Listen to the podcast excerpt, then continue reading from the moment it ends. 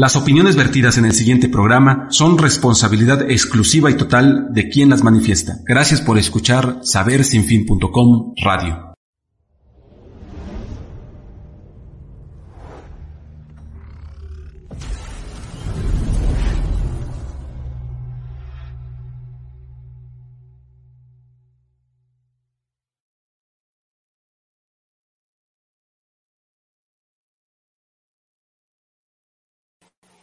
Amigos, muy buenas tardes, bienvenidos a Cuéntanos. Eh, estamos iniciando ya el mes de septiembre del año 2022. Estamos ya muy cerca de nuestras eh, tradicionales fiestas patrias. Dentro de 15 días eh, México se pone de fiesta en todo el país para las personas que no, no son mexicanas y nos escuchan y nos ven en otras latitudes. Bueno, pues es el día más importante 15 de septiembre es el aniversario de nuestra independencia, ya tiene un poco más de 200 años y septiembre es uno de los meses más activos aquí en México. Y bueno, pues eh, hoy nos acompaña nuestro amigo Ricardo Sierra, él es dramaturgo, él está dedicado al teatro y nos va a comentar, nos va a contar eh, qué está haciendo y nos va a invitar Ricardo, bienvenido a Cuéntanos.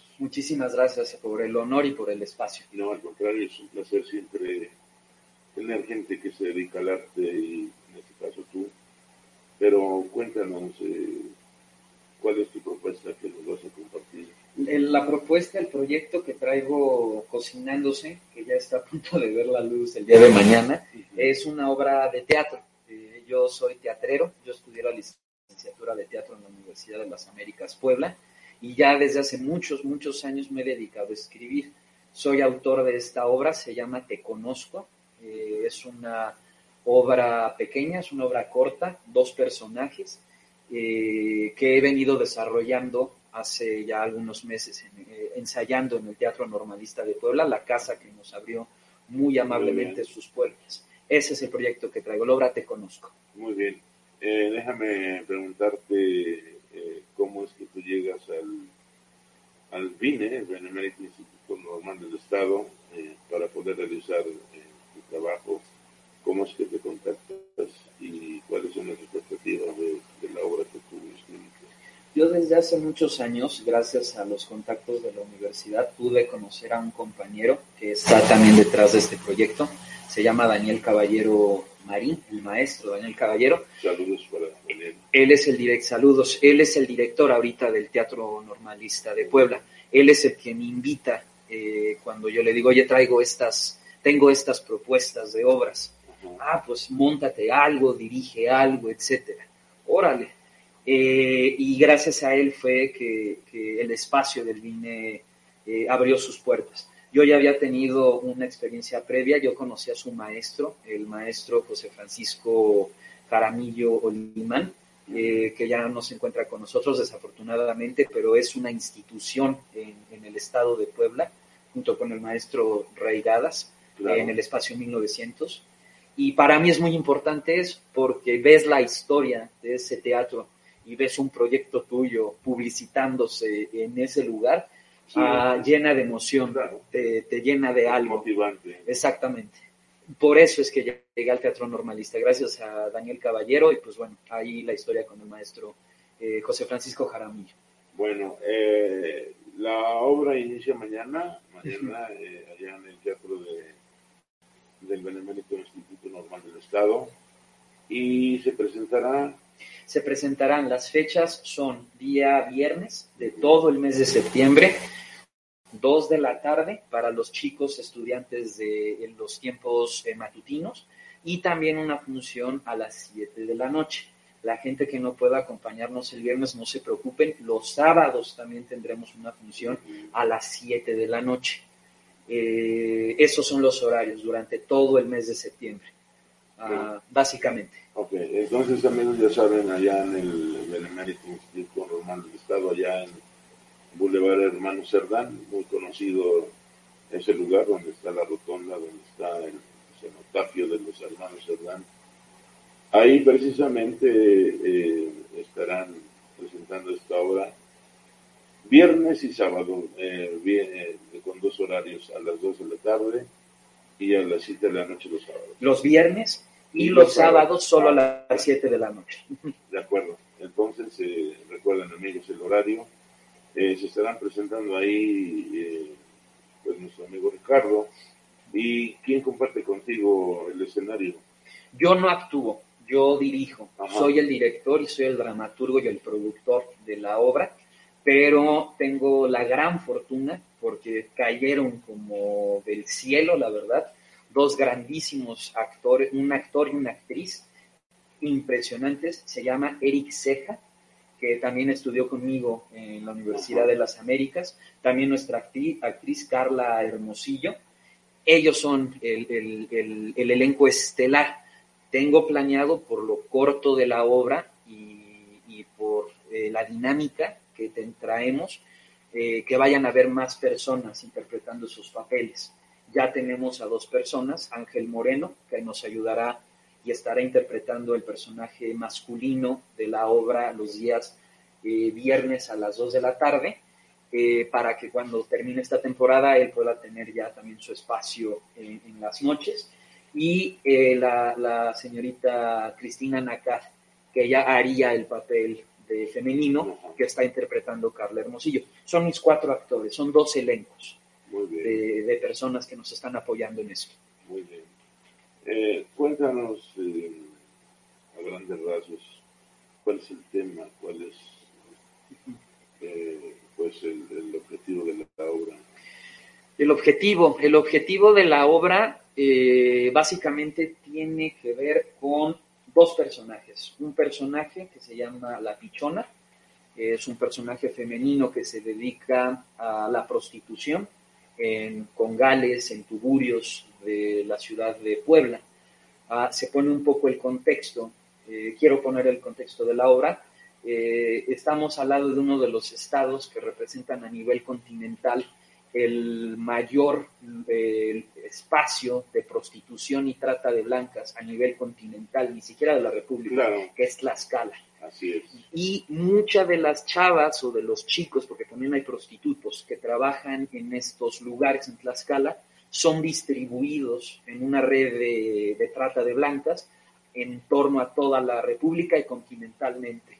Nada más un dato, leí en la revista Proceso hace unos meses que hicieron una investigación en Nueva York y las personas que entrevistaron de ese tuburio venían de Tlaxcala. Entonces era como, demonios, cómo la red llega a todos lados. Regresando a la historia, es esto, es la historia de esta chica que se dedica a la prostitución y la historia del personaje de Ignacio, Ig se llama, que es un chico de escuela que de repente por presión de la sociedad y de sus amigos termina yendo a uno de estos lugares para probar su hombría. En México tenemos desgraciadamente esta eh, tradición que es eh, el chico ya tiene edad, vamos a que demuestre su hombría, demuestre su, su, carácter, ¿no? Con una de estas chicas que se dedican a la prostitución. Entonces de eso va la dinámica. Pongo dos personas de diferentes contextos a que conversen, a que se digan, a que se quejen, y mientras va transcurriendo la obra, pues nos damos cuenta que son seres humanos. Tanto la chica que se dedica a la prostitución como este chico que aparece en esas circunstancias, eh, pues traen una vida, eh, traen historia, traen este, información personal que la compartirán con el público y los que creemos que son gente del esnable o de rollos, pues termina cayéndose esa máscara y terminamos viendo al ser humano, tanto de la chica como del chico. Aquí no es un asunto de, ay, esto está mal, esto está bien, no. Pongamos sencillamente a los seres humanos y que conversen. Y que la gente se pueda identificar al final de cuentas. Esa, de eso va la, historia, ya sin darle tanto spoiler, también. Es un tema de actualidad, de novedad, de, bueno, ni tan de novedad porque esto siempre ha existido. Por supuesto. Pero tocas un tema que pocos se atreven a, ventilar y saliendo un poco de esto, de la obra, has dado al traste con algo que es importante, es, creo yo siempre lo he dicho, que es un nuevo cártel. Eso de la trata, eh, en escala, desafortunadamente sucede esto. Y vaya, no solamente hay chicas del Estado o de otros estados, sino también hay chicas de, otros, de otras naciones. Sí, sí, sí, sí. Y eh, yo he visto que hasta las legalizan. He visto ahí en la Secretaría de Relaciones Exteriores filas de chavas de estas tratando de obtener eh, pues un documento que las tenga legales en el país. Pero sí es, eh, vaya, es eh, interesante este tema, un poco escabroso. Demasiado. sobre todo en esta sociedad poblana que es mucha. Y entonces tenemos que ventilarlo finalmente porque es algo tan real, tan latente. Por supuesto. Que ahí está. Me recordaste a un video que vi hace poco tiempo donde está un pastor. Eh, termina su predicación y va a la oficina donde está el dinero de, la recolecta. Entonces toma algunos sobres y se los guarda. Sale y tiene un ayudante con una camioneta y le da algunas indicaciones, pero al salir estaban algunos de feligreses lo cuestionan y como que ya le dan la onda de que tiene que salir Se escapa finalmente de ahí y le da el dinero a su chofer. Y entonces van a un lugar donde hay unas chicas. Y una de las chicas ya la está tratando otro cliente. Y la administradora del lugar le dice que pues hay otras chicas. No, esa quiero esa, esa, esa chica. Me dice, pero te va a costar doble. No importa. Lo primero que piensas es, es deshonesto que este hombre se toma el dinero de, de esos feligreses para ir con unas chicas, ¿no? Claro. Entonces, eh, como paga doble, se lleva la chica. Y se la llevan a una casa y la chica muy sorprendida le dice, oye, ¿por qué me pagas doble? ¿Qué es lo que tengo que hacer? Espera. Entonces el pastor se mete a, la casa, tarda un poco y se empieza a desesperar y dice, bueno, ¿de qué se trata esto? Ya me pagaron doble, pero ¿qué es lo que voy a hacer? ¿Por qué tanta existencia? El chofer la tranquiliza y le dice, calma. Y está platicando con el chofer y por atrás llega el pastor con otra señora y una niña pequeña. Y le dice, ahora sí, voltea. Y la chica voltea y era su hija que había perdido hace mucho tiempo.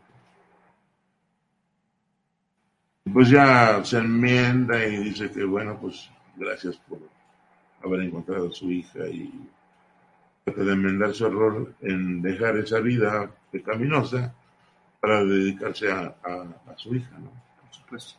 Y dices, eh, a veces juzgamos sin pensar. Totalmente. Pero es un problema que está ahí latente, ¿no? Sí. Lo que tú tocaste ya volviendo a la obra, tocar las fibras de los seres humanos, tanto de la, de la mujer como del hombre eh, dentro de la obra, pues atrás de las actividades que hacen hay un mundo infinito que pocas veces conocemos y que finalmente a veces lo juzgamos como algo incorrecto, pero esa parte humana es interesante lo que tú plasmas en la obra por lo que vislumbró. Sí. Y eso es eh, muy importante, ¿no? Para escribir la obra, eh, quiero que se entienda que la idea se ha venido cocinando de hace algún tiempo, eh, tuvimos que hacer trabajos de campo. Y esto fue en algún punto entrevistarnos con algunas de estas chicas que, que, se dedican al tema de la prostitución.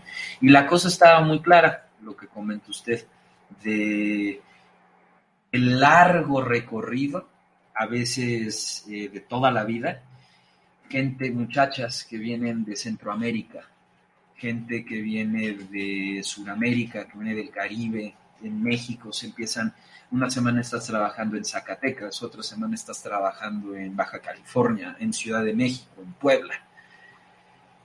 Y el momento que empiezan a contarte, dices, híjole, es, es muy complicado hacer un juicio respecto a estas chicas porque detrás está el crimen organizado, está la política, están las empresas, están todos esos intereses que no nos gusta mencionar, que no nos gusta comentar, pero que terminan eh, creando estas situaciones. La situación de la obra ya la verán cuando la observen, para, para que, no, no, no para corregir, tampoco es un rollo moraloide. no, no, no, crean que yo vengo, no, ya acabemos con esto. No, pero sí hacer conciencia, ¿por qué? Porque muchas vidas se van entre las patas, muchas vidas este, no se toman en cuenta.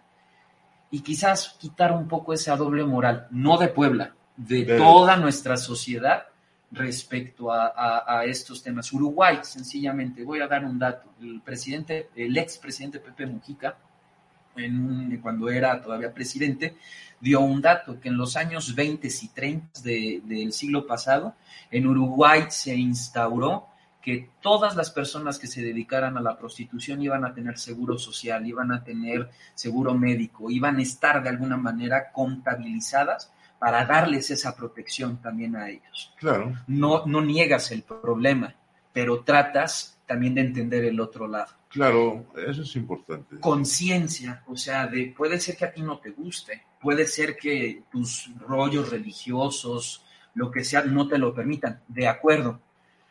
Pero a cuánta gente se le estaría dando al traste, cuánta gente en la informalidad su vida está corriendo peligro. Está complicado porque Uruguay son 3 millones de personas y aquí somos 130.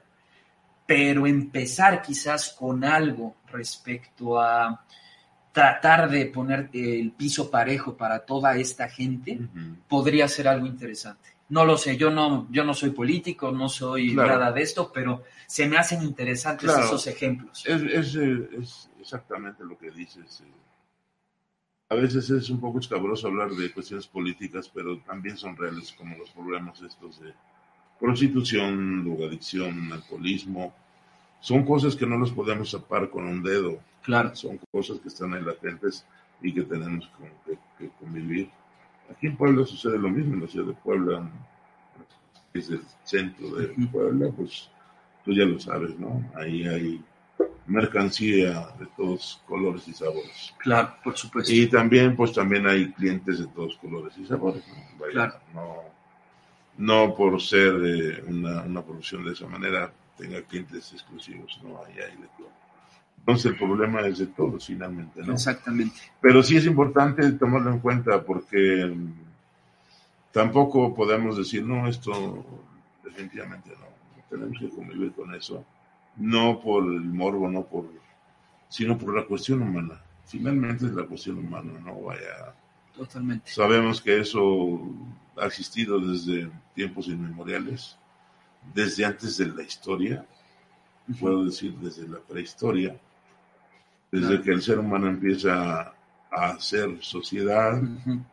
Y entonces, eh, pues es algo que venimos arrastrando por muchos años. Miles. Muchos siglos, muchos Sobre todo millones de años. Millones de años. El Homo sapiens tiene algunos millones de años de edad y es la criatura más tiernita que existe en el planeta, ¿no? Claro. Finalmente.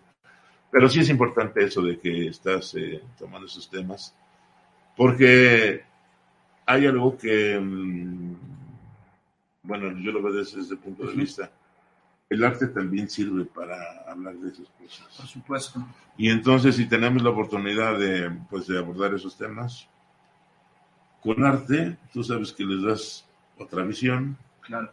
Le llegas a la gente de otra manera. Claro. Y quizás lo entienda y finalmente que, haga conciencia, ¿no? No es como un periódico de, mira, aquí pasa esto, no, no. Con el arte se logran maravillas claro. inesperadas, ¿eh? Cosas que no, a veces no te imaginas pero con el arte eh, hay una manera que funciona cuando se interactúa con, quien te escucha, quien te ve, quien te oye, quien te lee.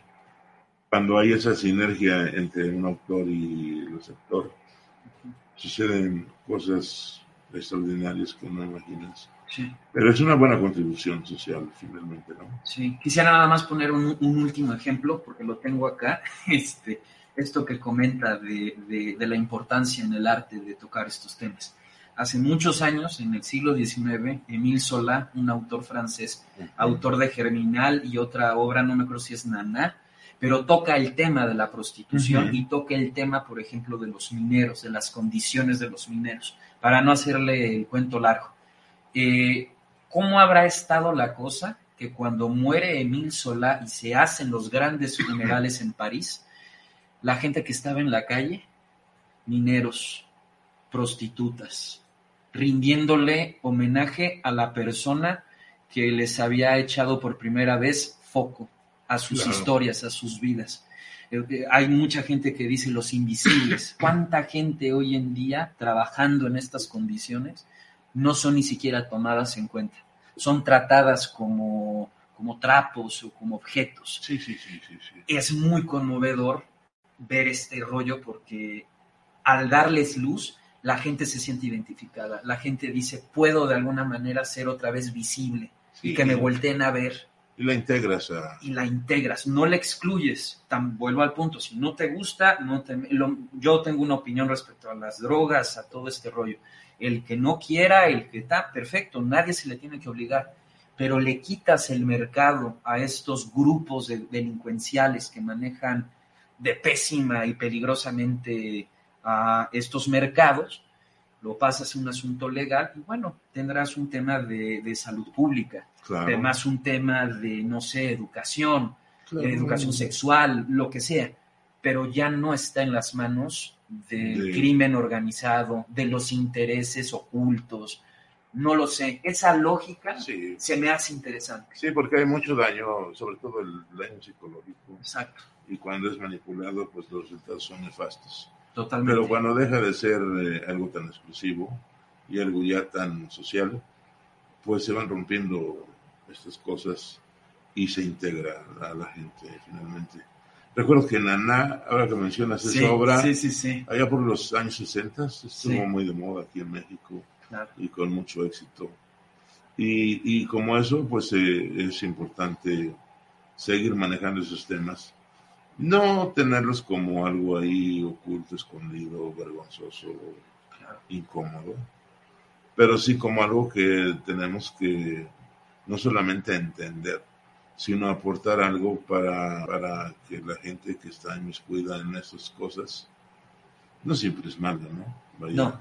no sé. Esta obra plantea eso, no, no estamos hablando de buenos y malos, Claro. estamos hablando de seres humanos, Claro. con errores, con virtudes, el teatro es para eso. Si hay algo por lo que todavía es valioso sostener que el teatro hay que hacerlo, presentarlo, etcétera, estos son palabras de Tavira, Luis de Tavira, el encuentro, pero esto yo ya le agregaría que es el escucharnos, el, conocer la historia del otro.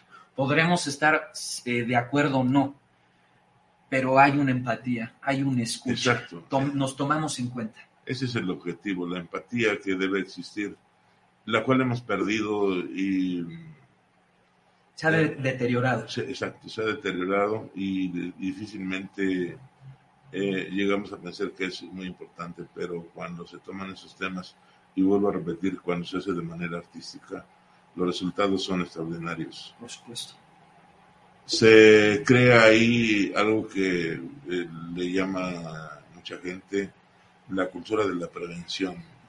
Entonces eso es importante, ¿no? Claro, claro. Vaya, los problemas siempre van a estar ahí latentes, pero una cosa es poderlos enfrentar antes que cuando ya estás bien clavado en esos menesteres y quieras enmendar cosas, va a ser mucho más difícil. Pero si hay una prevención, una cultura de la prevención, habrá más conciencia y habrá menos eh, casos o resultados que no quisiéramos eh, tener. ¿no? Por supuesto. Sí.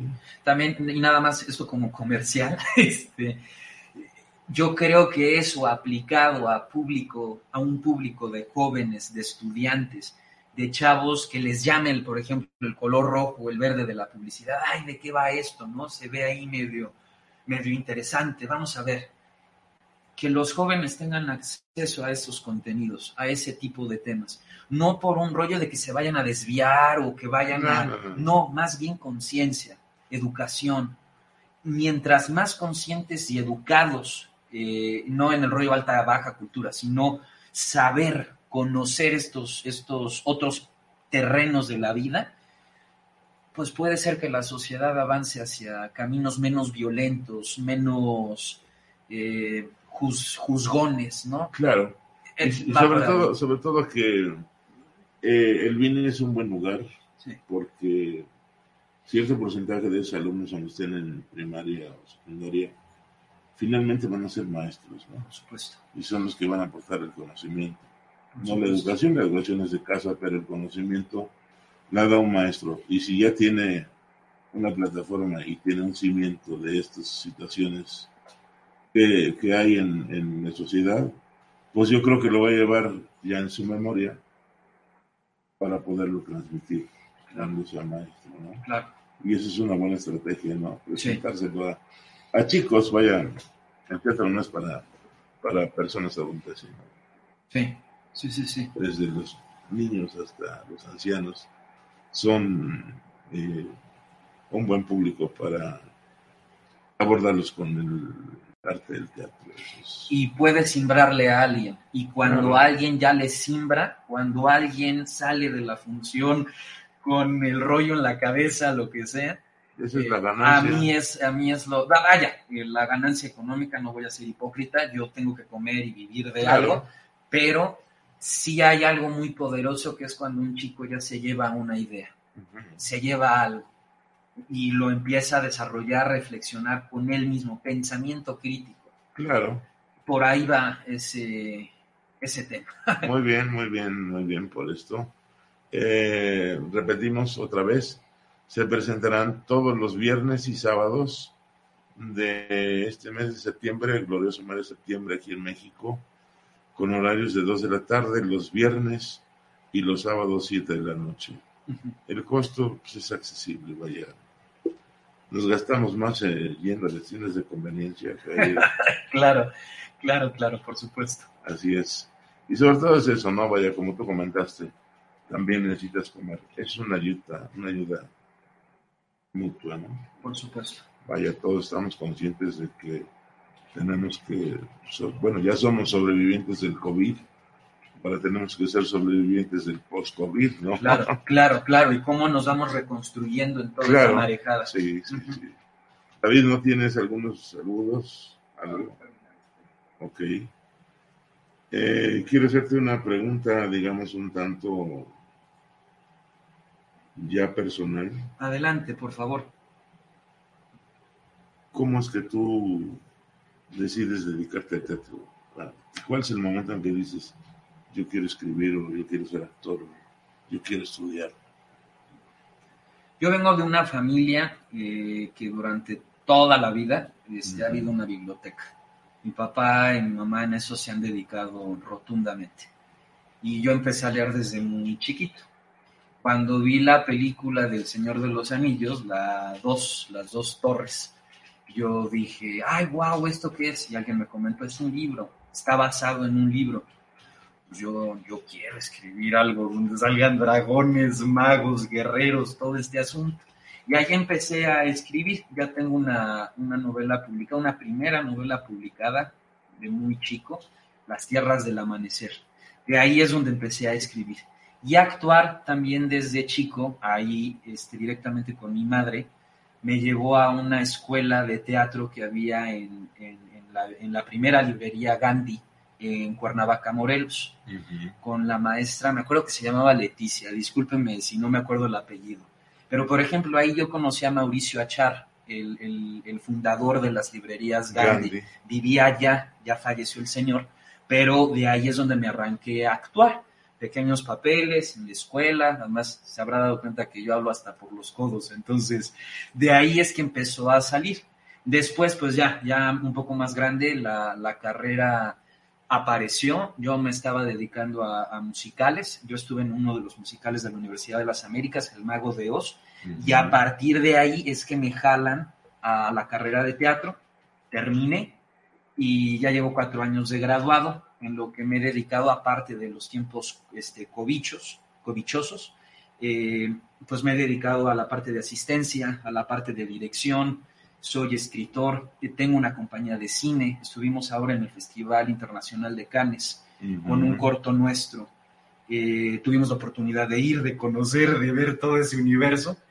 Y pues nada, el, tema, si, si, puedo llegar a una conclusión, es pues me, yo me quiero seguir dedicando a, a contar historias y que salgan y contrastarlas y ver hacia dónde nos llevan. Ese es mi objetivo, que no paremos de contar historias. El artista tiene todos los privilegios. Sí. Esa es la diferencia, no es menospreciar al demás gente, pero, no, para nada. pero los artistas tenemos el privilegio de, de tener muchas cosas insospechadas. Claro. Podemos comer algo que nunca hemos comido, podemos visitar los lugares que nunca imaginamos, a la gente que no pensamos encontrar. Claro tenemos esos privilegios claro. por medio del arte. Por supuesto. Y es, es eh, una vida mágica en el sentido de que primeramente no sabes cuánto vas a ganar. claro. claro, claro. Eso es importante porque, vaya, imagínate si tienes un sueldo, siempre yo he dicho, si yo tengo un sueldo específico, sé que el día sábado la quincena tantos para eso, sí. para eso, tanto, me va a quedar tanto y como que es un poco frustrante y además muy monótono. Y en, los artistas no, porque nunca sabes cuánto vas a ganar. Por supuesto, por supuesto. Y te enseña también a ser un buen administrador. Sí, totalmente. Es la primera vez eh, comercial que yo me estoy dedicando a la parte de producción. Entonces, yo nunca fui muy ducho para los números y las cuentas, etcétera, pero sí es muy necesario si, yo algo le agregaría, si tengo eh, la autoridad o, la palabra, es eh, en este país, de las carreras artísticas que hay, se les debería de dar un curso de finanzas, de administración, de publicidad. Yo ahora de graduado me estoy dando cuenta que eso es una de las cosas vitales de la carrera del artista. Claro.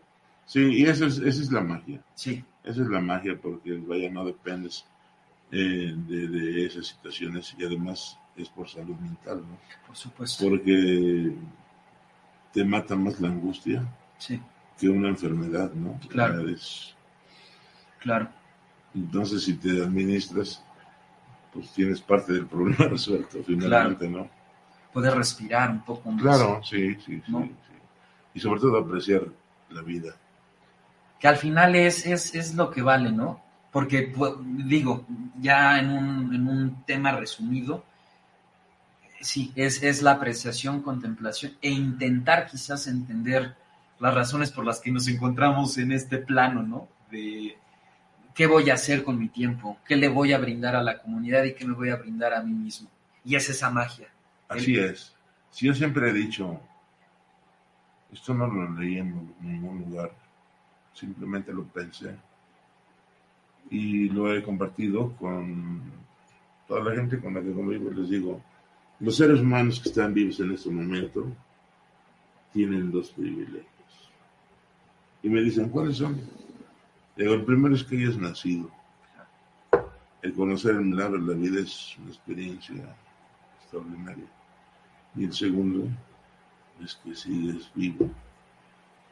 ¿Qué haces con ese tiempo? Exacto. Entonces, vaya, es algo extraordinario, quizás hasta filosófico, pero, pero es la realidad, ¿no? Por supuesto. Imagínate cuánta gente se quedó en el intento de nacer, cuántos ya se murieron. Y nosotros nacimos y seguimos vivos. Entonces, tenemos que hacer algo. Totalmente. Sabemos que nos vamos a morir, pero no cuando, ¿no? Entonces, claro. mientras tanto, hay que apreciar el valor de la vida, ¿no? Va a sonar muy cliché esto, pero yo soy admirador rotundo de, la, ¿cómo se llamaba? Los poetas muertos, la película de Robin Williams. Claro. La frase, ¿no? Carpe diem, exprime la vida, sácale jugo a la vida. Todos estos que ves ya están muertos. Hay que exprimir, hay que ser conscientes y hay que disfrutar también la vida. Claro, sí, vaya, mientras no tienes la capacidad de asombrarte. Claro. Claro. Es seguro que sigues vivo. Pero cuando ya ves el interés a la propia vida, pues literalmente eres muerto vivo, ¿no? Por supuesto. Pues, eh, Ricardo, felicidades por tu trabajo. Muchísimas gracias por la oportunidad y el espacio. Sabemos que será un éxito rotundo este mes de septiembre con esta obra. Y, esperemos que todos los que estén aquí en Puebla o que estén de visita aquí en Puebla en este mes patrio, pues eh, tengan un espacio para visitar ahí el Benemérito Instituto Normal del Estado, Juan Crisóstomo Bonilla. Juan Cristófono Bonilla, sí. Uno de los Juanes, uno de los personajes históricos en Puebla, en aquella portentosa batalla del 5 de mayo aquí en Puebla. Y bueno, pues Laura, te conozco. No olviden que tiene un precio accesible, como los comenté antes, quizá en otras tiendas nos gastamos un poquito más. como lo 10 entradas. Claro, claro. Pero vaya, vale la pena también invertir en algo que nos haga, eh, pues, eh, entrar en la realidad de las cosas, ¿no? Finalmente. Claro. Este tema que aborda esta puesta en escena, pues tiene un tema latente que pocas veces volteamos hacia él, pero es necesario porque ahí está.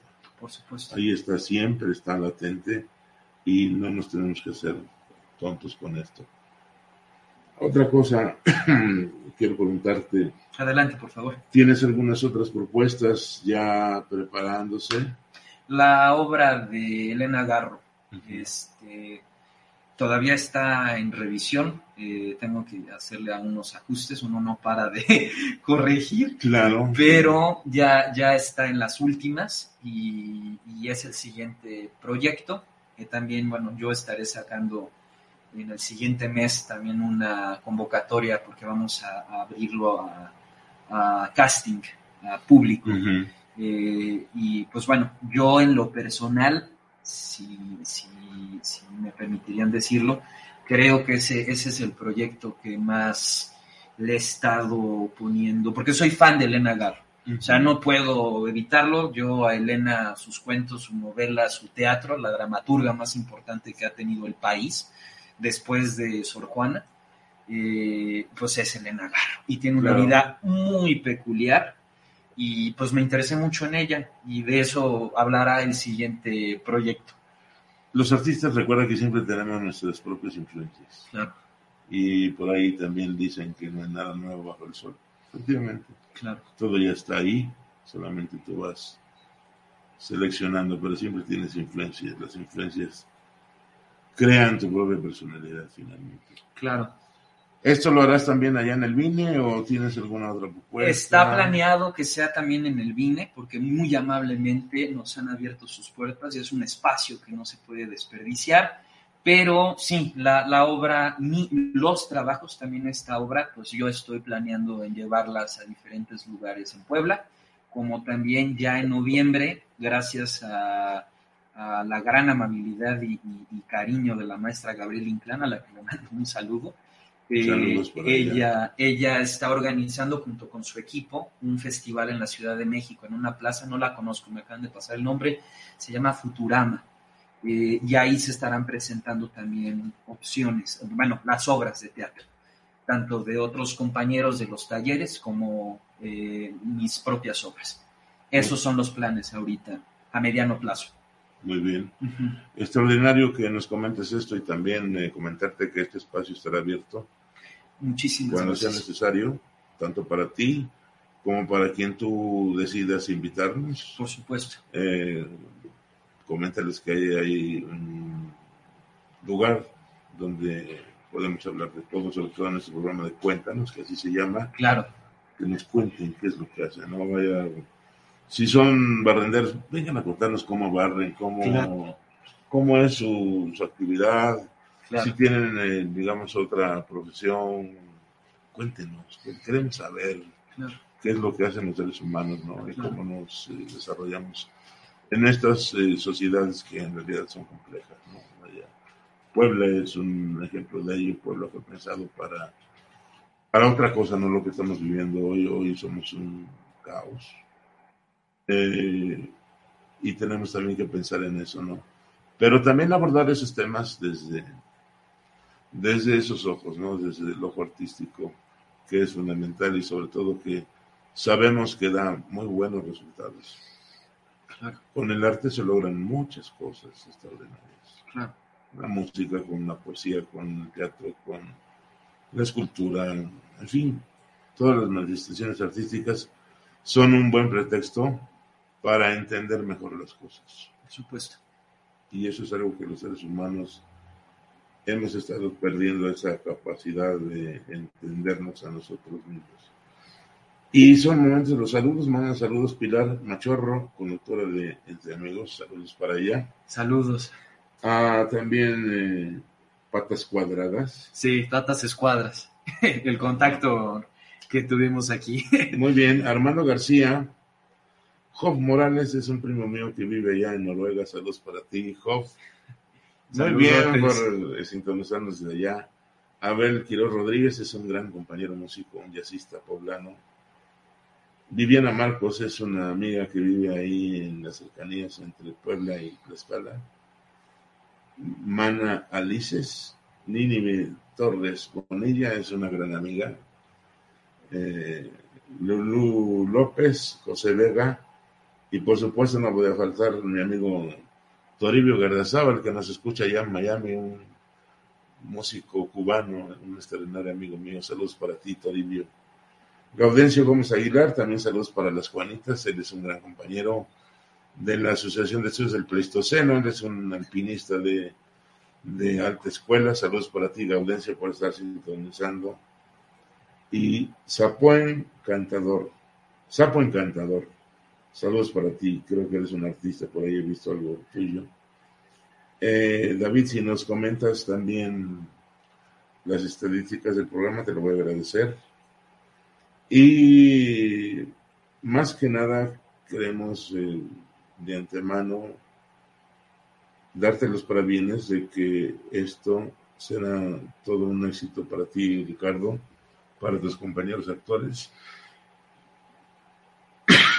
perdón, para el vine y sabemos que, perdón, es un recurso que aunque estaba ahí, no se había tocado presentar el teatro en las escuelas. Es algo que a lo mejor no se le ocurrió a alguien antes, o si es que ya se le ocurrió antes, de bueno, pero es una buena estrategia, ¿no? Para muchas cosas para mm, que los jóvenes, los niños, las personas, los papás de estos jóvenes y niños, tengan un acercamiento al teatro.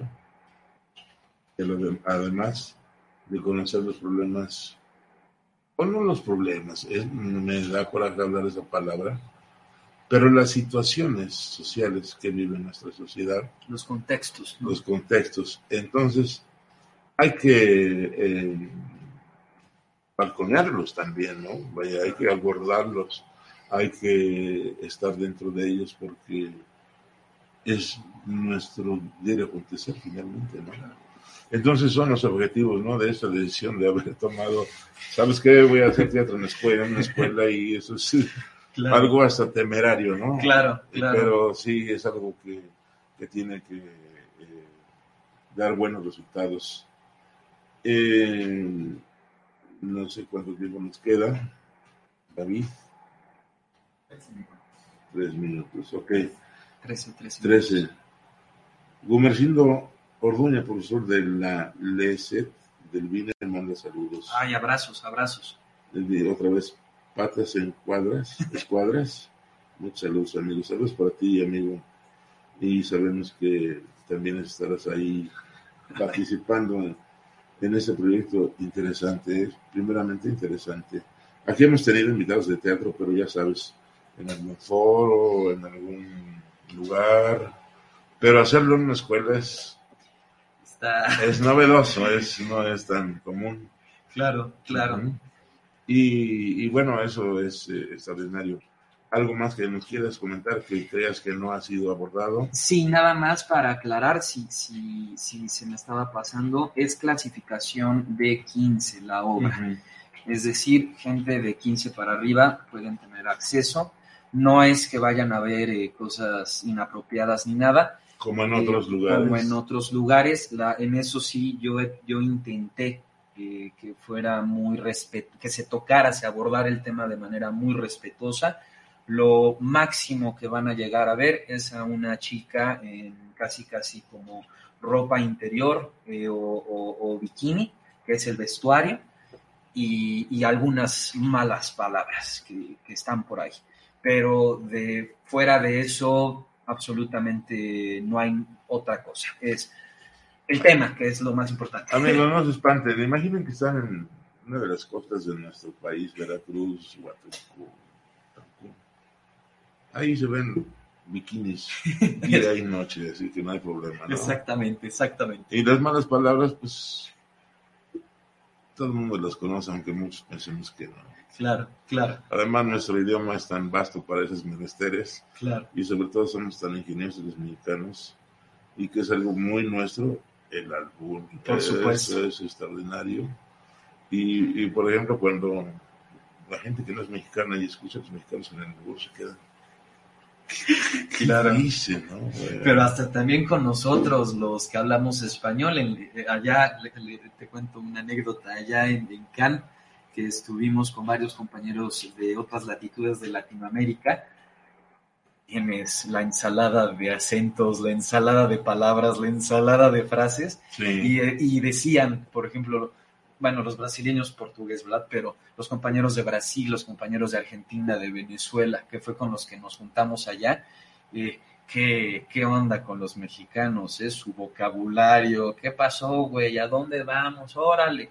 Todas esas frasecitas las tenían, se les empezaban a pegar a ellos. Empezamos a contagiarlos con, con la forma de hablar de nosotros los mexicanos. Fue una experiencia muy, muy interesante en Claro. ese asunto. Yo tengo una experiencia con un amigo guatemalteco, un gran amigo, saludos para Marlon Sí. Orrieta.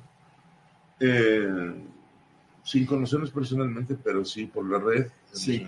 grandes amigos, porque ambos somos músicos.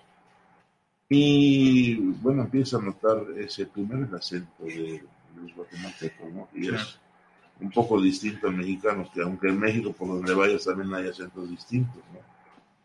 Pero ya empezando a hablar, eh, hay cosas que como que no cuadraban, ¿no? Sí, Y sobre todo allá en, en, en, en Guatemala, si tú le dices eh, a alguien que es puto, para ellos es un halago. sí, Vaya, puto es como decir aquí, eres extraordinario, eres, eres cabrón. claro, Eh, es una palabra que no les mueve, ¿no? claro.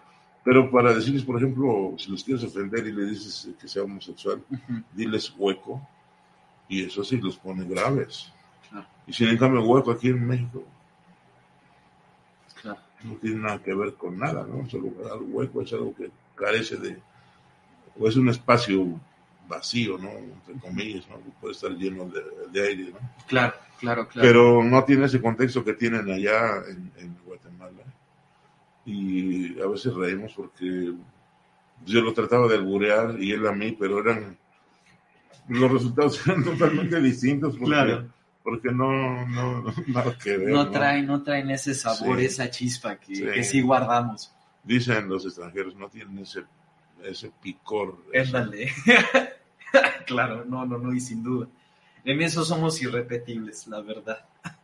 Y en el ingenio, ¿no? El ingenio, el ingenio no te deja tirado. Y que viene del lenguaje, Claro. cómo va evolucionando el lenguaje, cómo se va entremezclando, ¿no? Otra de las cosas, el español que hablamos los mexicanos tiene mucho de la lengua náhuatl, sin que nos damos cuenta. Y a veces no lo entendemos y lo hacemos tan propio, pensamos que es totalmente español, ¿no? Por supuesto. Pero no tiene raíces eh, náhuatl, por ejemplo, machincuepa. La machincuepa es una pirueta, ¿no? Que hace Sí. un ser humano. De alguna manera tiene ese mismo significado, pero viene del náhuatl, que viene mag, que significa que o por favor, chi, que es tú, y el verbo cuepa, que es voltear. Por favor, tú voltea. Y entonces, ay, güey. Se pues, te abre Ajá, otro dice- terreno. Viene por, la onda es por acá, ¿no? Claro, Siempre, claro. siempre ves que es, es algo del idioma español y no tiene eso. Reminiscencia ya muy guardada en el náhuatl. No manches, hay cosas que... Las cosas de la vida, que Sí. hay que aprender, que hay que aprender cosas. Claro, claro. Déjame ver si ya llegaron las estadísticas para comentarlas. Sí. Mm, sí, ya siguen mandando saludos. Andy Azul López, una amiga de Tapachula, un hermoso lugar, Tapachula. Bueno, todo Chiapas es hermoso por donde le camines. Carlos Vázquez, un compañero que vive ya en Ciudad de México. Saludos para ti, hermanito. Alejandro Morales López, mi primo, otro primo. Saludos, primo, por sintonizarnos. Josefina Zambrano también está al tanto de nosotros siempre. Adriana Morales, otra prima, saludos. Imagínate, por la familia. No, no, no tiene familia en todos lados, cara. Y dice que somos 110 personas alcanzadas, 35 interacciones y 18 veces compartidas. Muy bien. Para finalizar el programa, quiero que nos eh, des algunas redes sociales donde te puedan localizar. Por supuesto. Si alguien quiere contratar tus obras, quiere una asesoría, en fin, quiere contactarse contigo, pues los micrófonos y la cámara están listos para que nos comentes dónde. Muchas gracias. Claro que sí. Yo, bueno, ahorita estamos dando la, la red social del Teatro Normalista. Se encuentra tanto en Instagram como en Facebook. Ahí Teatro Normalista de Puebla. Pueden encontrarlo, no hay pierde. Ahí ya está también publicada la publicidad de la obra. De mí, yo tengo Ricardo Sierra en Facebook, Ricardo Sierra en Instagram. Eh, y pues ahí nos pueden contactar. Repetimos el horario viernes y sábado, viernes a las 2 de la tarde y a las 7 de la noche. y a las 7 de la noche. Eh, los esperamos ahí todos los viernes y sábados de este mes de septiembre y después eh, nuestro amigo vendrá a compartirnos los nuevos trabajos. Y por supuesto, y muchísimas, muchísimas No. gracias por el espacio. Es un honor estar con Al ustedes. contrario, al contrario. Muchas gracias. Y como siempre, despido este programa con palabras de nuestra lengua náhuatl, la cual estoy estudiando y que es un placer porque he Qué maravilla. cosas interesantes y dice Mansipaquican, Tleca Inon, Amo y Pati. Literalmente dice, sean felices que eso no tiene precio. Qué bello. Y nos vemos la próxima semana. Muchas gracias a todos. Saludos. Saludos para Gerásimo Rivero y José Luis León allá en Tenerife. Se me olvidaba de ellos que siempre nos sintonizan.